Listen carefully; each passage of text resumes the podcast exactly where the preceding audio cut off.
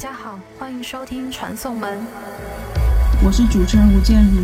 这个节目是由时代美术馆媒介实验室制作的关于科技与艺术的调查播客，它也是一份语音记录，它记录下在技术加速的当下，行业中人文和人性的一面。今年我们的节目也有段时间没有更新了。最近的疫情，大家所经历和见证的各种荒诞的现实，都足以让艺术失去它的想象，让很多人。都很难不去思考艺术和文化在今天还可以做些什么，也让人重新思考行动对于个人和社会的重要性。我们今天的对话嘉宾是来自台湾的加密行动者黄豆泥，他在 Meta 上的介绍是这样写的：二零二一年离职医师，二零二二年全职投入公共性 NFT 领域。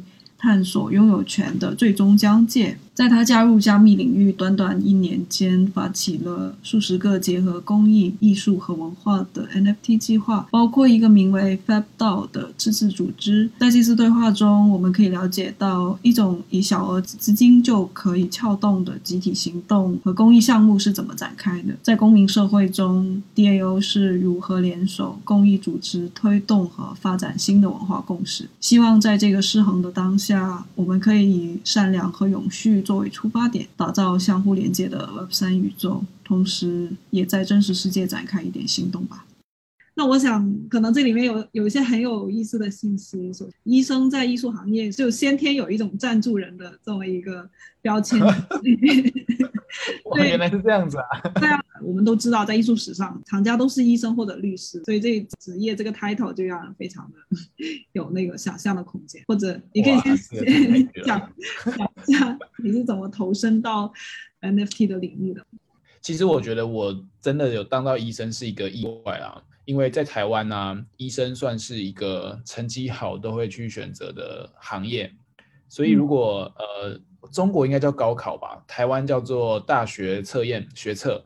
然后我我我那时候不然考分数考的有点高，然后我就觉得那时候也觉得那时候我最想念的其实设计系啦，但是就呃分数到了嘛，那就不念白不念，然后就去念了医学系。那医学系的过程学习过程其实也蛮有意思的，它有一些呃医疗背景的训练，还有解决问题的训练是蛮有趣的。不过真的当了医生以后啊，那当了一年住院医师。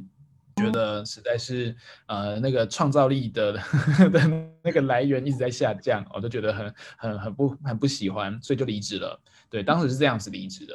那本来是要去做跟生医新创相关，就是在设计医疗器材啊、发明医疗器材相关的行业啦。那研究所也去了。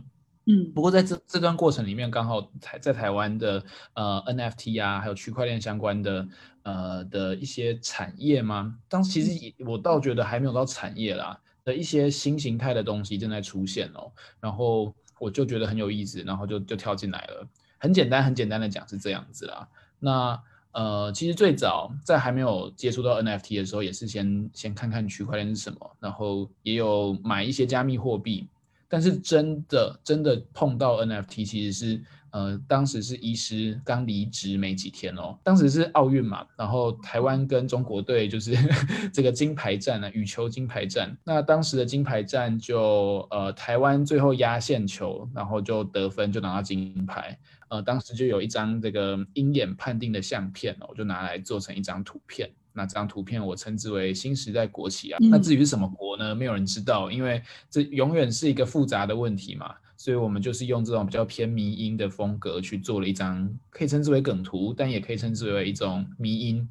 对，那这张图后来就红了，然后在台湾就很多人拿来用啊，拿来改造啊，拿来呃做成口罩啊，做成衣服啊等等的，然后。呃，后来就有人在吵说这张图是所有权是谁的哦？是奥委会的，还是画画的人的，还是还是机器人的，还是运动员？那我当时因为我是最早画出来的人，那我就觉得，我就觉得吵著作权实在是没什么意思，我也没有参与这个论战。我后来的做法就是把它做成 NFT，然后发在台湾的一个平台叫做 Akaswap，那它是在 Tezos 链上的一个平台。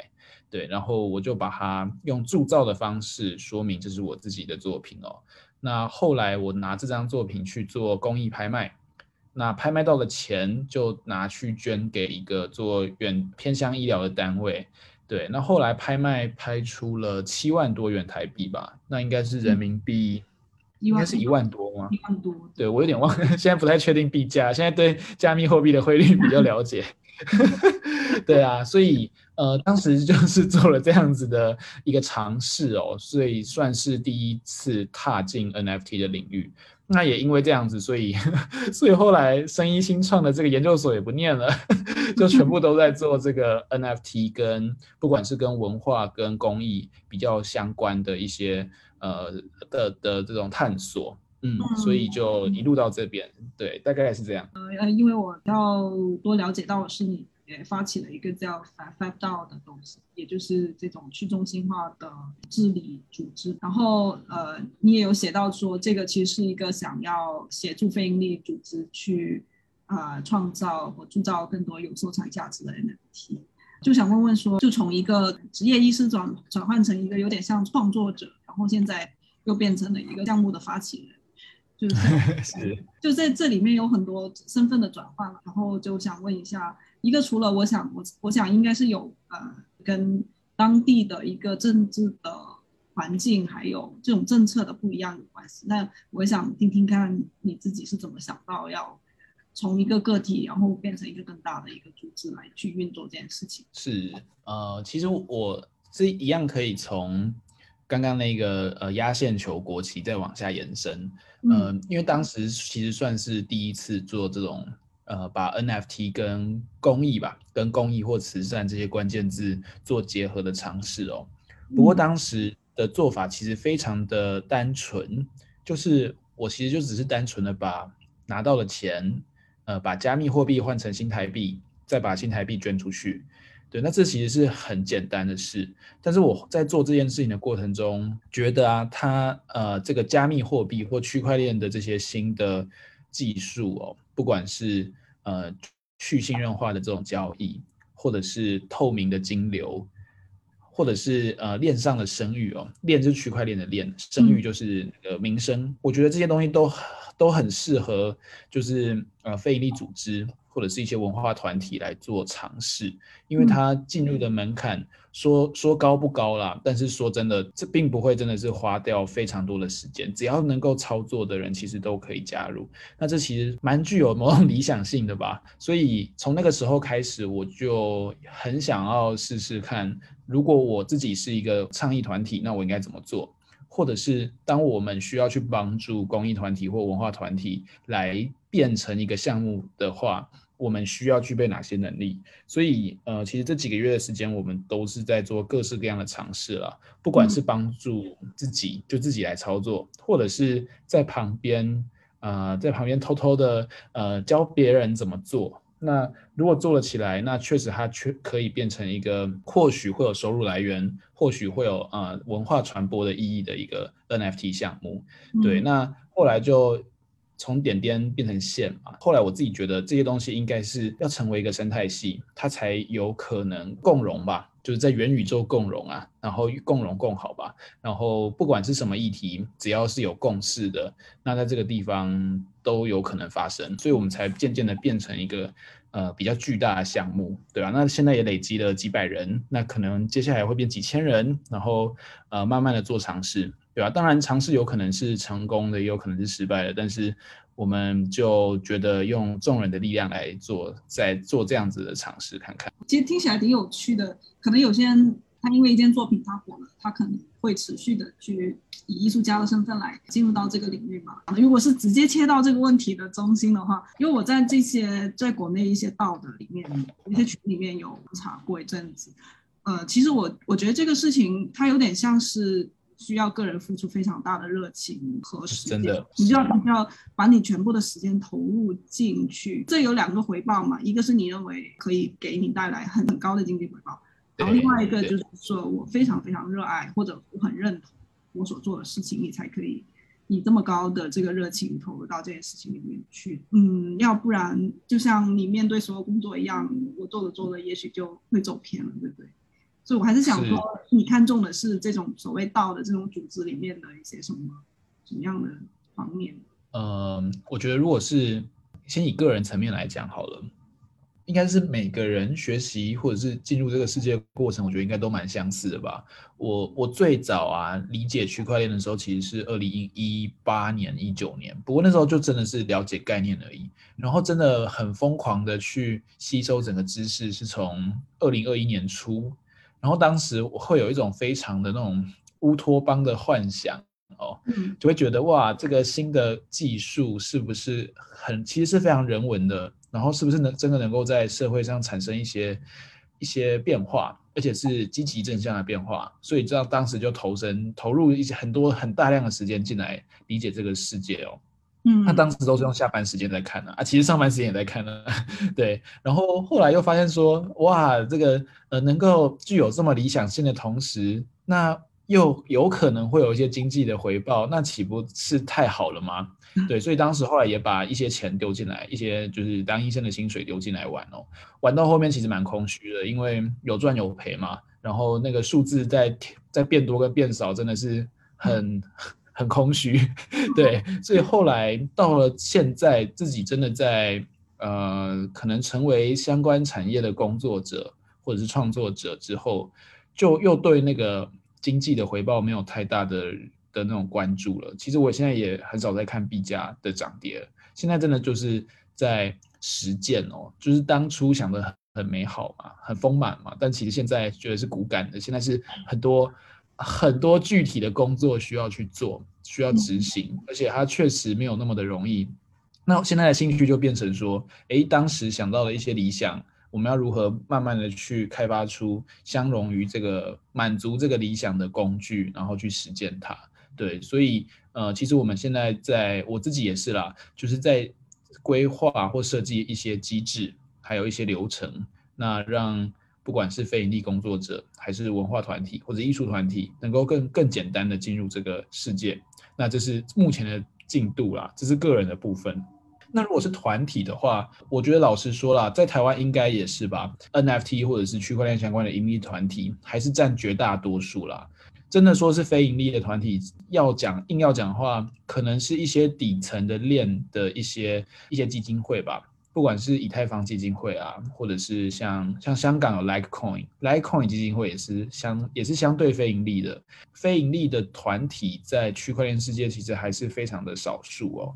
但是我自己是觉得它有它的必要性，因为非盈利，所以有很多机会可以去做。更新形态，或者是乍看之下更没有商业模式的的操作，而且即使操作失败了，我们还是创造了小小的金流，然后 帮助了一些呃有兴趣或是有志气跟我们一起合作的人啊。我自己的观点是这个样子。那听起来蛮理想主义的。是啊，是啊，截屏也是嘛，大家都是。因为刚刚有提到截屏嘛，呃，我们都知道他做的是 Meta 是那个平台，呃，那我就理解他一开始进入，他是以一个新闻呃媒体工作者的视角去做了啊一些在新闻行业本身无法无法被解决的问题，审查的问题，他有直面这个问题。然后你在做这个跟呃艺术相关的，或者说跟公益组织的到的时候，有没有一些比较具体的想要解决的问题？我自己觉得 DAO 啊，就只有一个问题要解决而已。其实每一个 DAO 应该都是，就是怎么去处理资源分配。资源分配可以是传统世界的资源，也可以是新世界的呃加密货币的资源哦，或者是人的注意力的这种资源。其实新闻行业也是啦，对吧？那那公益领域啊，或艺术领域，其实都是，就是我们要怎么去处理，呃，不管是捐款的分配，还是补助哦，这种艺术补助相关的分配，或者是呃赞助者，或者消费者，或者是收藏者这些资金的汇集的分配。呃，传统的世界可能公司就是用呃这个伟大的呃精明的这个领导人，或者是董事会，或者是合作社的话，就是成员。或者是人民团体可能用投票的方式来做投来做处理哦。那其实道也是道的设计者，就是要开发出一种共识的工具，去让投票者，呃，是好的投票者，呃，理想中的投票者，或者是有共识的投票者去做决议。呃，如果是 Fab 道的话，就是我们这个道的话，其实就是我现在的工作是怎么样去分配这个 DAO 的代币，然后分配到对的人身上。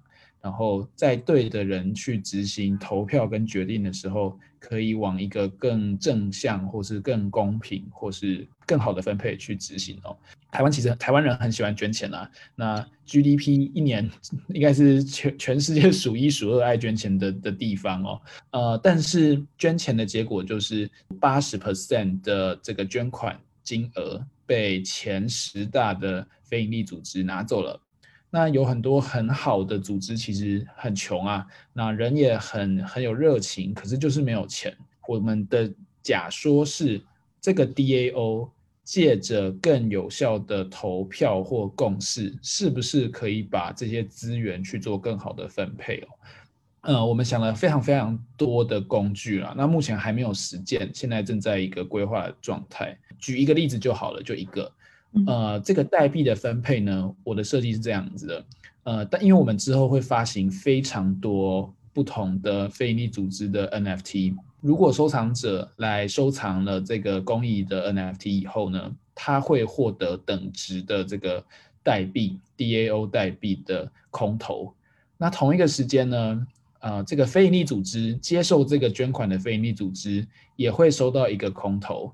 然后我们作为这个聚合者 （organizer） 也会获得等值的空投，所以呃，一个 NFT 的流动呢，会创造这个捐款金额。那同时间也会获让三种人获得这个 DAO 代币，分别是捐款者、受款者还有这个聚合者。我们就有三种人可以参加投票。那这三种人会变成一种可能是三国鼎立的状态吧。然后大家有不同的目的。可能也有共同的目的，然后来做资源的分配，对啊。那么我我们目前的模型是这个样子啦，但但也还没有往下去做，因为因为他说的简单，但其实现实是非常复杂的，对啊，大概是这个样子。先讲到这边。那我可以稍微总结一下，其实你们的工作对象是很多非盈利的组织。可以去为了就是更好的去分配这些捐款，设计了一个更加公平和让更多人可以获益的分配的机制嘛？可以这么理解吗？觉得蛮精准的，嗯。其实我们我们也看到，所谓 NFT 有一种很天然的属性，就是大家认为它是一件作品，虽然它很多形态都跟我们以前认为的艺术不太一样，但。它就是它这么它就是这么被传播的，它就是一个数字世界的新新型的一个创作的类型嘛。那我也看到你你有跟很多艺术家去合作，艺术家在这里面是怎么样一个一个角色呢？如果是以艺术家为主体来看的话，他其实有非常多的角色在可以在里面扮演。举一个例子哦，嗯，应该可以举好几个例子，就是我们目前有做一个基金，叫做种子艺术基金。那它叫 supporter，supporter 点 t e z，因为这个基金是在 Tezos 链上面的。那这个链，这个这个做法就是，呃，我其实就是一开始发行了一个小小的 NFT。那这个 NFT 我会跟大家说，你只要买了这个，这是一朵花，你只要买了这朵花，所有的钱都会被导向这个基金的金库。那这个基金的金库只做一件事情哦，它让所有想要来发 NFT 的创作者。不管他是专业还是业余的艺术家，或者是纯或小朋友，其实都可以哦。他只要来申申请，我们就会给他一笔很小的钱，让他可以上架，可以当手续费，或是可以申请申请网域等等的。呃，这个基金后来就如期的运转下去了，然后有四十几个人支持哦。那这些支持的人呢，其实呃，他的社群精神真的蛮 Web 三的。我都呃，我们不会强制他们发言，或者是强制他们一定要帮忙，但是他们都自动自自发的在这个群组里面，呃，帮忙所有想要参与这个新世界的创作者，因为这些人势必会碰到很多技术问题。那也会碰到很多我们视为理所当然，但是初学者会觉得很难的问题。那这其实只需通常就像客服嘛，一个问题，呃，熟的人一句话就解决了啊，不熟的人可能要查很久。这个 supporter 小小的社群就慢慢的建起来了，然后有越来越多的人啊，因为有受过 supporter 的帮忙，所以后来有赚到钱了以后，又会把钱再回捐，甚至捐更多回来这个基金。那对于艺术家来说，这种非比这种比较公共性的基金哦，虽然真的是很微型啦，就台币可能几万块，快快十万块而已吧。那但是但是它就变成一个非常自下而上的基金，还有自下而上的帮助。这个基金钱越来越多了，所以我们就有找呃兼职的人力。兼职的朋友哦，他这其实雨蛙也认识啦，就在打开当代艺术工作站的朋友，然后让他来做一个怎么讲，有领钱、有领工资的教学啦，那他就可以比较全副的心力在这上面。那其他人就是呃有空的大家一起来帮忙。对，啊目前帮助了五十几个艺术家吧，目前。那这是一个面向，就是一个公共平台怎么样帮助全新的艺术家。或者是旧的艺术家怎么去帮助新的艺术家？呃，另外一方面，这个因为这些东西越做越多，那因为也非盈利啊，大家有目共睹，所以有很多平台或是艺术家哦，就自然而然的会把钱捐进来。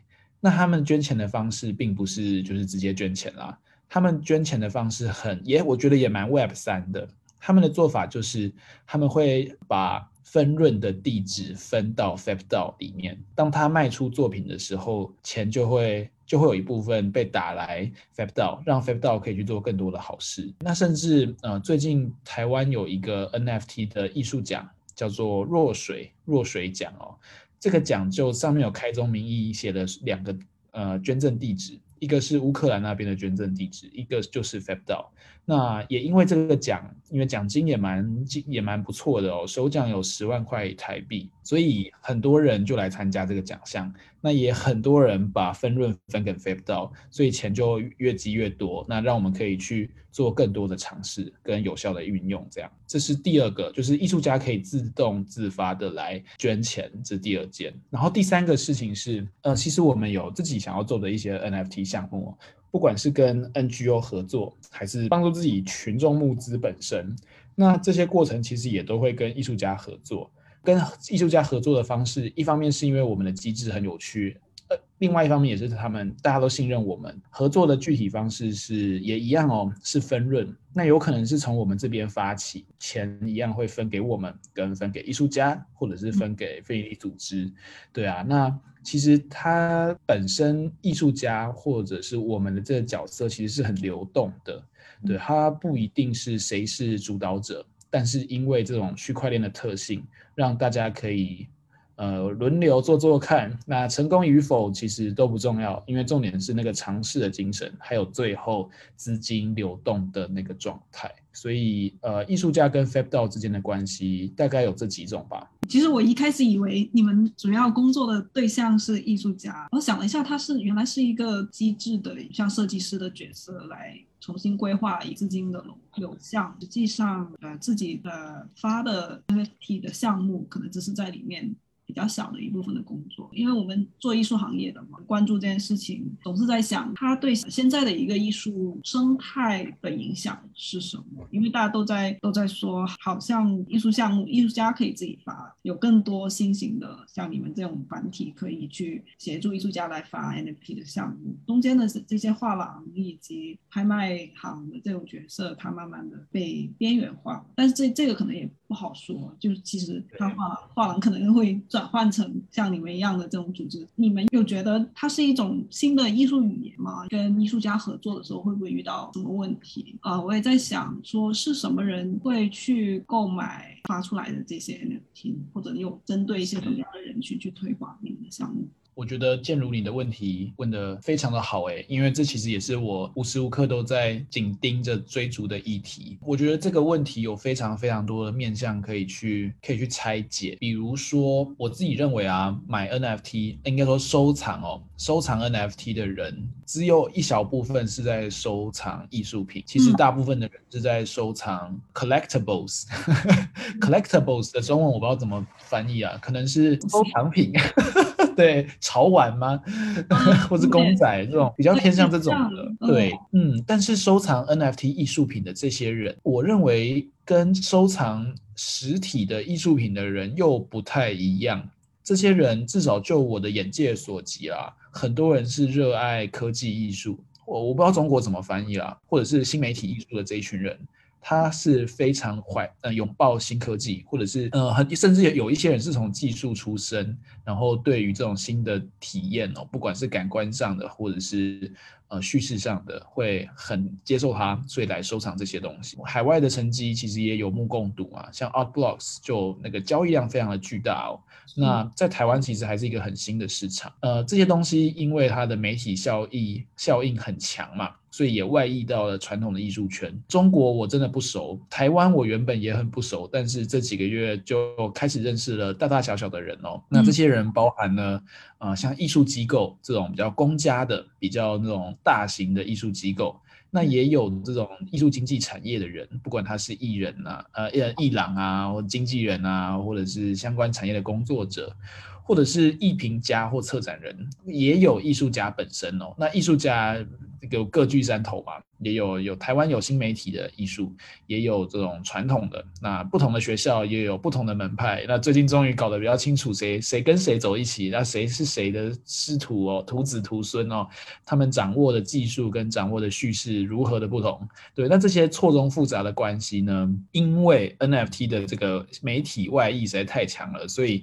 大家理解的 NFT 都不太一样，但是就是开始有人想要进来尝试哦。那包含了像我们有跟美术馆合作，那有些艺廊想找我们合作，但是但是因为我们就说我们是非盈利，所以如果他们想做公益相关的，可以找我们。那其他的我们就是聊天聊天聊聊就好。也有一些是当代艺术家想要想要进来，然后其实有来有来找我当策展人啊，但但我回我婉拒了。一方面是我觉得。我没有我们那个格啊，还不够那么厉害啊。那二来是我觉得我们掌握的语汇真的是差异太大。那这时候贸然的呃去做尝试，很容易不知道哎。我觉得就是嗯，还道道还不同啊，道不同吧。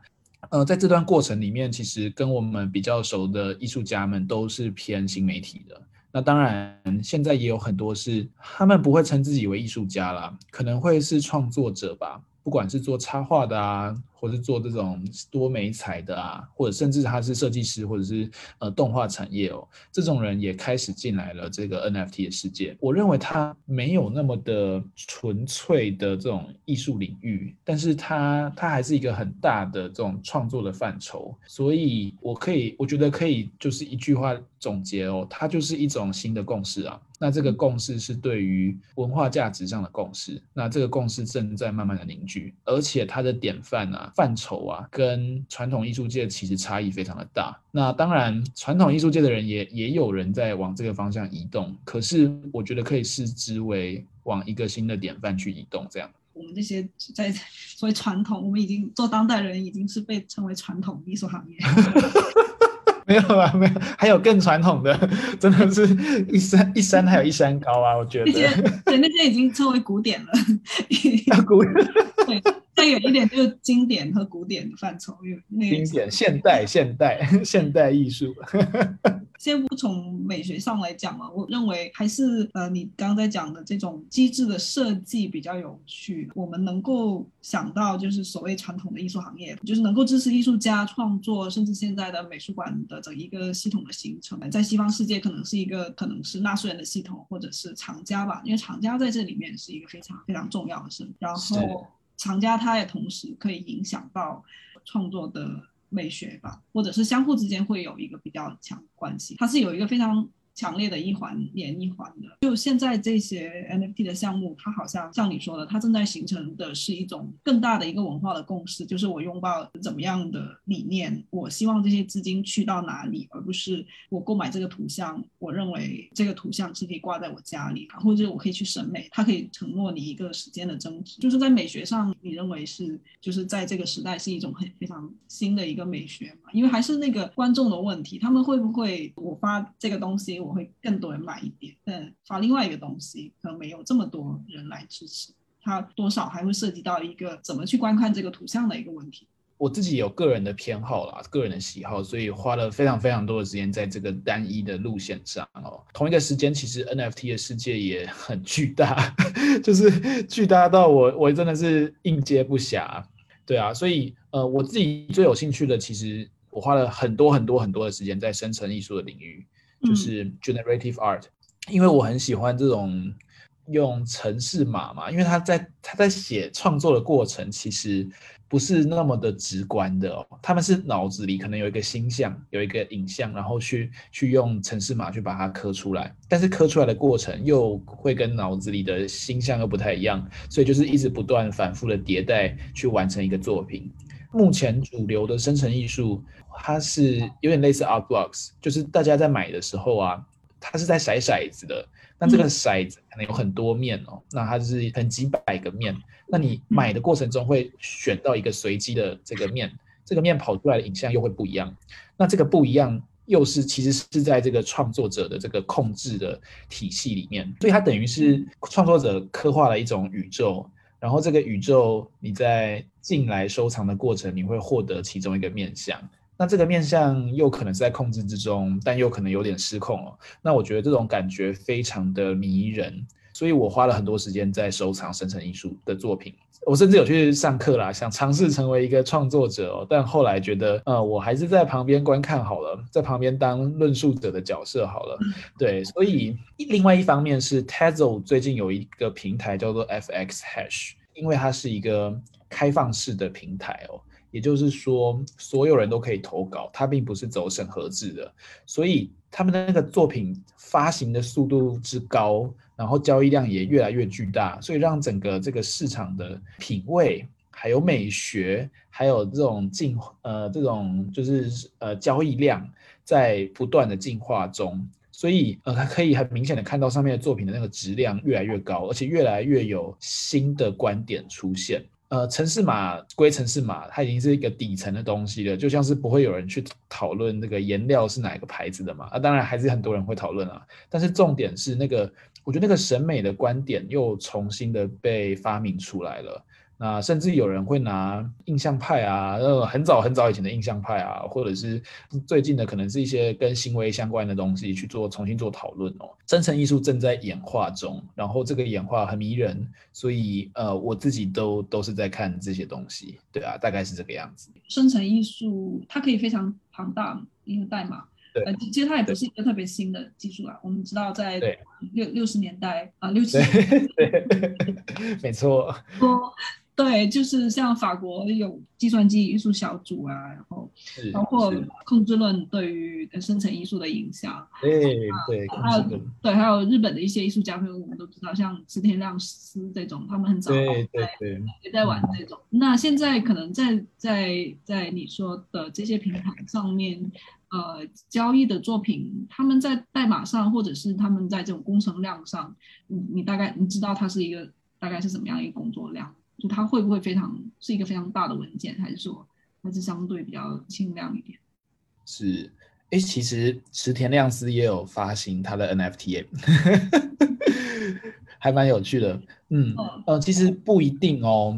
这种写程式的工程师哦，他们在这种生成艺术还没出来之前，他们其实也都会去看彼此的城市码。那有些人就会觉得，哇，写的简洁的城市码是一种艺术啊，觉得是一种精美的作品哦。那也觉得写的很乱的，其实另是另外一种哦。回归到图面上，其实那个是呃台面下的这些城市码，当然创作者会去看。那我我们这种人，我自己是不会去看的。它有些有些好的好好，其实很难定义啊。不然说销售量好了，销售量高的作品，它的城市码的长短不一定有相关性。嗯，有些人是用这种很随机性的这种参数，比如说一个 noise 或者是一个呃 random，它就可以跳出随机性。那这种东西就不用自己磕。可是有些人要的，它不一定是真正的随机哦，它可能是某种。呃，跟植物生长啊，或者是跟潮汐、月亮相关的这种这种参数设计，那它就必须写的非常的复繁复复杂。我自己比较少把工作量去跟作品做相关联。那当然，我自己的喜好跟跟市场的喜好其实也不太一样啦。所以，所以呃，我觉得一切都很难说。所以你觉得，比如说在市场上，就就拿台湾的艺术家。做例子好了，那些比较受欢迎的，呃，就比如说你你写过的，像阿乱他们，你觉得他们为什么会这么受到大家的欢迎？哇，这是好问题哎，为什么会受欢迎吗？我觉得可能是作品的完成度哎，所以他还是就是他他嗯他本身作为艺术家的他的工作和他之前的一些创作经历，也会影响到他在呃 NFT 上面创作的大家的对他的判断是。我觉得这这这是一定的，因为至少大部分在 NFT 世界比较知名的艺术家，其实前面都有非常长期的累积。我觉得这些累积绝对是有帮助到他们完成他们的作品。嗯，然后这些作品先先不论背后的这些结构哦，就是这种共振的结构哦，呃，嗯作品本身单看它，它确实是跟新手的训练出来的作品是完全不同的。它带有自己的风格，那它可能有自外于一些标准做法的尝试，而且这个尝试是有它的完完整性的，这是一个。那另外一方面是，嗯，老实讲啦，我觉得生成艺术的评论家还不多。就是真的来做评，真的做生成艺术的艺术评论，我在台湾很少，没有，完全没有，完全没看过。海外有，海外有不少。对，那在这种前提下，谁来帮助这些人去做呃文化呃资资讯吗？或者是销售记录上的传递呢？那就是社群。但这个社群从哪里来呢？我觉得有很大一部分是从他传统既有的结构里面来的。他的朋友今天。呃，进来了 NFT 的世界，看到他的作品是真的好，那他真的会往外去讲，他也有可能去跟海外的作品去做比较，那更可能更出去讲。那这些人跟海外本来就有很多的关系，但在这种关系下，我们就不断的迭代，不断的去加成，然后变成了一个新兴的社群，那他就掌握了这个领域的话语权。那这个话语权就会让更多外面的人看到这个世界在长什么样子，那规则就慢慢的成立了。这些人，这些生成艺术家，我我自己觉得啦，可以称之为可以称之为早期的进场者吧。那这些早期的进场者，当然会有一些红利，这些红利包含了作品的作品的这种示范性。或者是呃，在社群或者结构上的取得先机吧。对，这我觉得这题蛮困难的哎，所以目前可能是一个，可能这样是一个很早期的想象吧。要对这种生成艺术的美学，呃，不管是市场上也好，还是艺术上的写作，都是非常难，因为他要比较熟悉这种所谓生成艺术的历史，还有一些计算机的语言，然后还要比较了解整个社群。我觉得这这里面跟一个社群的一个讨论非常有关系。如果是从十年后或者二十年后来看这个市场的话，你一定是这里面的参与者，就你很难是以一个或者是一个外部的角色写作这一切。对，嗯，这时候我我觉得可以提供一些呃 个人的小小小小观察吗？就是台湾最近有一些是本来是评论当代艺术的人来评论 NFT 艺术哦。但是其实啊，很好，就是我们身为我啦，我身为这个在 NFT 圈子里面呃生活的人，其实一看就知道这个这个评论者他有没有料，就是他他当然可以用当代艺术的脉络来分析整件事情，但是他分析的事情跟他跟这个。这个东西真正的呃机制，或者是真正在呼噜里在卖什么药，其实会有一点落差。对，当然我我觉得这些是很有趣的观看过程，我也觉得还蛮蛮有意义的，因为这就很像一个新新科技或者是新工具的诞生，会有不同的面向去去拆解它。但是我 我真的觉得这个东西都一目了然啊，一看就知道这个人有没有花心思在上面。这些的写作会影响到这个社群里面对艺术家的看法吗？我觉得，如果是本来就有在在社群里的人，是完全没有影响的，因为大家一看就知道，就觉得哇哟，这个 真有趣啊，这种感觉。但是我觉得对外面的人可能会是有影响的，对，但但我几乎没有花太多的时间去去呃去做田野了，嗯，所以也不太也不知道就是真正的情形是什么样子。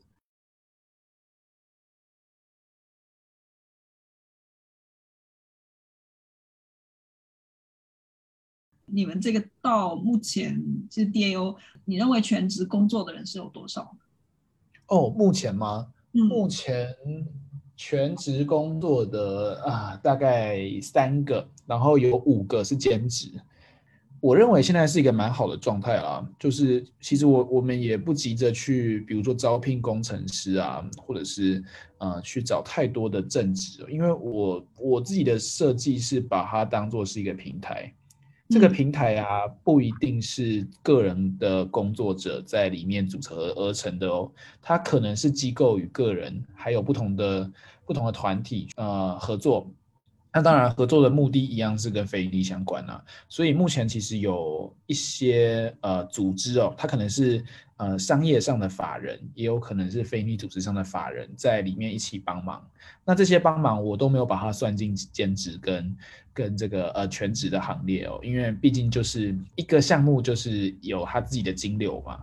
那我们就是去做拆解，因为现在 NFT 的好处就是可以去做自动分润。所以卖得好，大家皆大欢喜，然后分到呃自己应得的那一份。那卖不好，大家一起承担。那那如果一开始有垫钱的人，那他理论上是可以承担最多的，那他当然可以获得更大的利润啊。所以我现在是用一个平台的方式来来规划这个道这样子。嗯，你对这道它未来的一个想象怎么样？想象吗？我我想一下哦。因为我现在只看得到下个月可能会长什么样子，半年后长什么样子很难讲。我我自己觉得它是一个，它是一个呃入口吧，让传统的呃受到分配不均、苦恼的好的人、好的组织，可以更简易的靠这种 Web 三的工具去获得更好的分配，这是一个啦。那另外一个是。呃，因为这里面实在是太多可能性了，所以我们也等于是某种新的机制的探索者。呃，也不能说一起来做尝试的是白老鼠啦，但是大家都很乐于去做这样的探索，所以它基本上还算是一个探索型的机构吧。嗯，我们还没有一个巨大成熟的商业模式在，可是呃，也不可讳言的，我们也在找好的商业模式。那目前也有一些了，对啊，不过我还是以费力为主，所以。很多东西都还在渐渐探索，而且如果建如还有在我们的这个 Discord 里面的话，会发现我们很其实很多东西都是公开透明的，就是所有的行政上的讨论啊，基本上都看得到。所以我们希望做成一个比较示范性的组织吧，然后让其他人想要去 fork，fork 就是分叉或者是复制出来。的的状态哦，都都好，都可以，都可以，欢迎欢迎。然后，呃，我们希望就是有更多非盈利的平台出现了，或者是非盈利的机构进来。因为很多呃，到会拿一些 venture，就是拿一些投资人的钱嘛，然后变成一个会给就是投资人更大的一个承诺。我们在三年五年会做成什么样？你们会有这样的计划？其实最近也有一些 venture 来跟我们讨论哦，啊，他们也很有兴趣想要做投资哦。不过目前我的做法是暂时全部先回绝掉了，因为我我不认为我们要对投资人负责啦，我认为我们要对非利组织负责，所以我们提供了另外一种选择哦，就是当这些呃资方有钱人想要来参与的话，我们建议他直接来做赞助，他可以选择赞助我们帮助的非营利组织。那一方面钱会到非营利组织身上，那另外一方面我们也会获得一些分润，这是一种做法。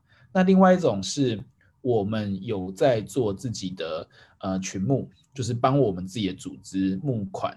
如果他们对我们有兴趣的话，他们可以先来赞助我们，而且赞助的资金也也也是不小的那种。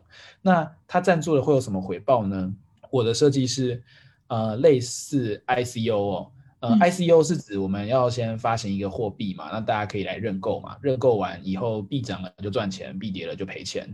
那我我们要做 ICO，我的做法是，你今天如果有捐款过，捐款不管是捐款给我们，还是捐款给我们帮助的非营利组织，在未来的某个时刻，可能是年底吧，或者明年初，你会获得我们的治理代币。我们会先声明说，这个治理代币是。是没有价值的，它就只有治理的用途。但是在呃 Web 三的世界啊，其实这种代币随时都有可能做价值的变现，因为它可以拿去那种去中心化的交易平台去对价。当很多人想要拿到代币的时候，价格自然会起来哦。所以它比较像是某种委婉的，我自己个人比较觉得比较优雅的啦，比较优雅的 ICO。那我称之为 I N O，N 是 NFT 的 N 哦，或者还有 non-profit 的 N，对，所以用这种方式来做一种承诺。那如果这些机构听到这边呢，真的信任我们的话，他们就会捐钱进来。那也确实有些 venture 要捐要捐进来了，那就在等我们的 NFT 发行而已，大概是这个样子。嗯，应该蛮蛮奇怪的，没有要拿大家太多的钱，对啊，这个还蛮理想主义的。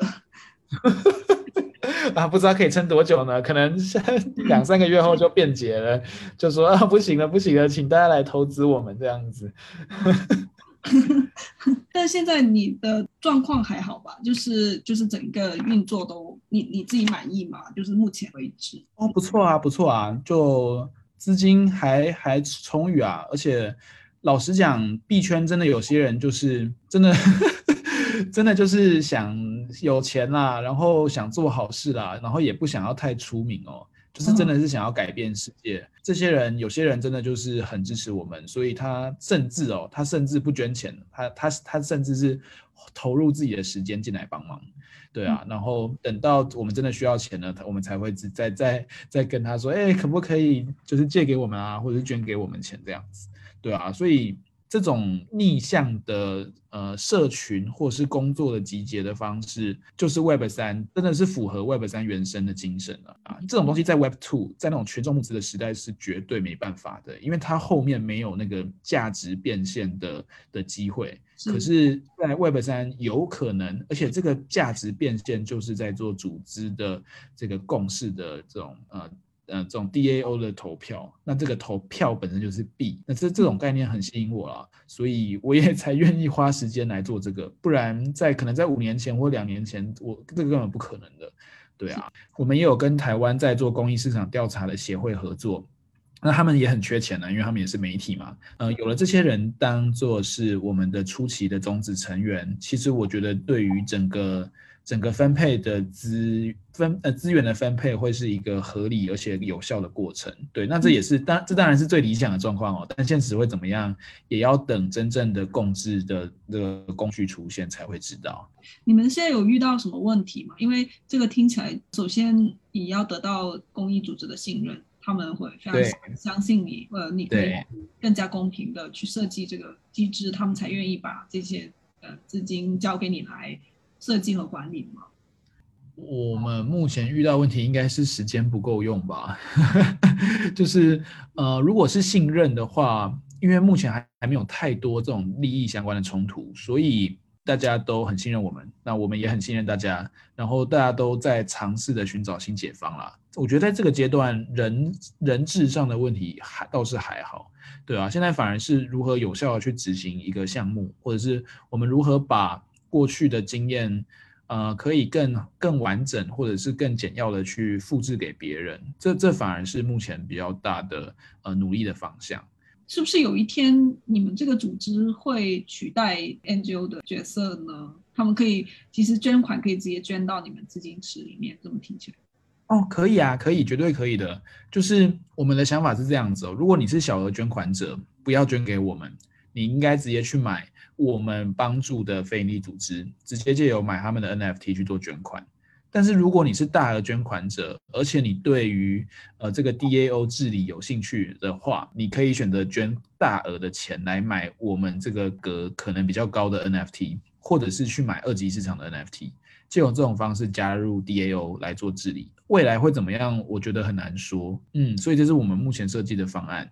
因为我看到很多 DAO 的工作者或者这些社群里面，他们真的是呃二十四小时都都在聊天，都在说话，就有一种你必须去所谓维护社群的这么一个，也是你工作的一部分。你觉得这个跟原来或者说跟其他工作区别会很大吗？就是会不会太过于消耗你的精力，或者你的同事们对这种工作方式会不会有什么想法？一定会的，这真的是违反人性的工作啊！就是他需要接力赛啊，这是一个很很很漫长的时间哦。他呃，我觉得 NFT 项目方啊，在这几个月都是在一种集体的高潮吧，就是大家都很拼的在做某件事情，但是他他后面的那个回馈奖奖励机制，长期而言并不可能会是这样子的。所以，我们目前在降速哦，我们在降低自己的速度，因为这是马拉松，这不是冲刺。然后我们也在寻找好的分配方式来来做呃人力资源上的管理。嗯，你觉得比较合理的是怎么样呢？就是对，都是有一种就是不知道是你说的集体高潮，还是说在这种集体高潮里面有多少人是在真正做自己想做的事业，或者是靠迅速的燃烧生命来获得这种早期进场者红利呢？这种工作方法让。在外部的人看来，有非常大自我剥削的成分。哦，对啊，他他是自我剥削，没错啊。但是，很开心。我我我自己觉得，在医院也是在医院上班是被别人剥削了，啊，在外面被自己剥削了啊，可以选嘛？是对自己负责呢，还是埋怨别人呢？对，对啊。那现在这些剥削好处是什么哦？